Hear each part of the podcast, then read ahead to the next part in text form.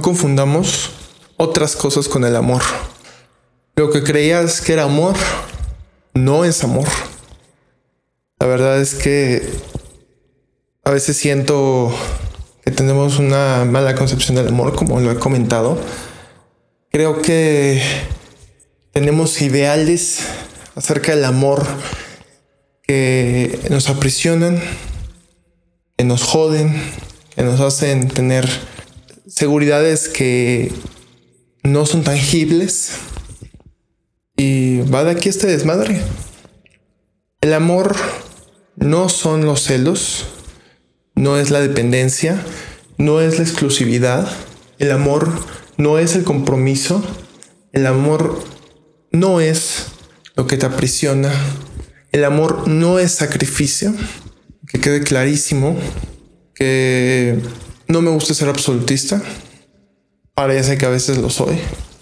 Pero ¿cómo osamos decir que si yo no soy exclusivo de ti, no te amo?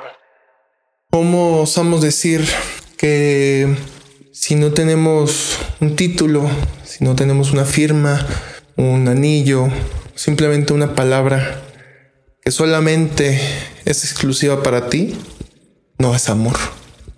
¿Cómo osamos decir que si yo no hago algo en contra de mí por ti, no es amor? Y es que no me hace sentido. Y espero que conforme vayas escuchando esto tampoco te, haga tanto sentido porque no he entendido cuando eh, el estar celoso es una forma de amor. Los celos no son amor. Los celos son posesión, es dependencia, es ego. Son aquellos que salen porque lo que tú crees que es tuyo está siendo posiblemente usurpado. ¿Y en qué momento la persona cuando se dicen novio, novia, esposa, esposo, amigo, amiga, mamá, papá, qué momento se firma la posesión de esa persona que tiene ya en ese momento ya es tuya, ya en ese momento ya se convirtió en algo que puedes poseer, cual cualquier producto capitalista. Estamos capitalizando el amor, estamos les poniendo un precio, le estamos poniendo una propiedad privada. ¿De verdad creemos que el amor es propiedad privada? Eh, ya me pertenece en el momento que es mi novia ahora sí, ¿no? Vamos a, estar con ella y nadie más puede estar con ella, nadie más la puede ver, la puede tocar, porque eso es em, robo, es usurpación, es daño a propiedad privada. no me hace sentido. No me hace sentido. Los celos no son amor. No están por amor. No es porque amas a la persona enfrente. Es porque amas poseer a la persona de enfrente. Siento que los celos solo nos marcan una posesión, no determinan nada. Los celos simplemente es este sentido de posesión y está mal. No necesito estar celoso porque no me perteneces. Tú no me perteneces. Yo en conciencia decido estar contigo. En libertad estoy contigo. Y el amor ya es libertad. Es por eso que yo te amo. Porque te amo libre. Te amo sin necesidad de que me reafirmes que eres mía. Eres una propiedad mía. Yo no temo perderte. Porque aunque te vayas, yo te sigo amando. Tampoco entiendo porque se cree que el amor tiene que ver con una cuestión de un anillo. Yo no necesito que estés atado a mí, atada a mí. No necesito que me digas constantemente que solamente soy tuyo y que eres mi novia, novio. Te amo. A la mierda los títulos, a la mierda las etiquetas. Yo te amo. Yo amo. Yo amo a la persona que tengo enfrente. La amo. Soy con esa persona. Y cuando amo, es la persona. Y nos disfrutamos y abrimos nuestros corazones. No necesito que seas mío, que seas mía. No necesito que seas exclusiva de mí. No necesito que me pertenezcas. No necesito competir con nadie. Yo te amo. Y eso es lo que realmente importa. Dejemos de lado lo que creemos que es amor. Llegué a la conclusión de que el amor es el verbo to be.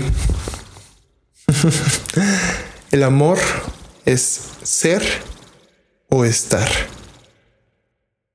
No hay más. En el ser o estar, eres con la persona. Todo, todo tú es con la persona. Y ella o él, con todo su ello, es contigo. Y estoy en este momento disfrutándote, estoy sintiéndote. Tampoco necesito que estés conmigo. No te necesito aquí para saber que te amo. Quizás no estás físicamente conmigo, te amo. Quizás ya no convivimos, te amo. Quizás ya no estás en este plano, ya no estás en la tierra, ya no está tu existencia física aquí. Te amo. Yo te amo. Por eso lo único que me queda es transmitir este amor a ti y viceversa. bueno, tampoco me malentiendas que si tú no me amas, yo te amo. No confundamos la reciprocidad con amor. El amor no tiene que ser recíproco para sentirse. El amor ya es, ya, ya se siente. Ahí está, sin necesidad de esa fuerza exterior que es recíproca contigo. No como explicas que alguien tiene que entregar esa energía al otro para que te la entreguen de regreso. Alguien tuvo que amar primero. No necesitó que el otro amara para que para que amara la otra persona y ahora sí, ya se volvió recíproco. Para empezar, alguien tuvo que hacerlo. Alguien tuvo que comenzar como es. No está mal el amor recíproco, obviamente. Qué hermoso y qué maravilloso la reciprocidad. Pero no la necesito para amar. No la necesito para amarte. No necesito que tú me ames de regreso para amar y para entregar y para seguir amando. No confundamos todo esto con amor, ya que el amor es o se está. Esta energía que brota desde lo más grande y a la vez lo más interno y lo más pequeño de nosotros, lo podemos compartir con quien queramos, de la forma que queramos, el tiempo, la dedicación que queramos. Esa es la maravilla del amor. Si te hablo de todo esto es porque me gustaría que empezáramos a mirar qué es amor y qué no es amor. Empezamos a cuestionarnos un poco más si necesito hincarme ante ti y entregarte un anillo costoso para que te sientas al fin amada. Algo muy curioso es que cuando amo, ya es. No hay más después. No te puedo amar más porque antes no te amé menos. Te amo con la misma energía de siempre. Te amo. Punto. No hay más ni menos. Si lo queremos cuantificar, yo diría que el amor es infinito. Cuando lo entregas, estás entregando infinito. No hay algo después del infinito. Es imposible en términos lingüísticos, en términos cuantitativos. Y tampoco en el amor existe algo debajo del infinito, porque el amor ya nace desde el infinito. Te das cuenta que no te puedo amar más conforme pasa el tiempo, solamente es. Y claro, conforme pasa el tiempo te voy mostrando el amor de maneras diferentes y va evolucionando la forma en cómo te entrego amor. Va evolucionando el trato que tenemos.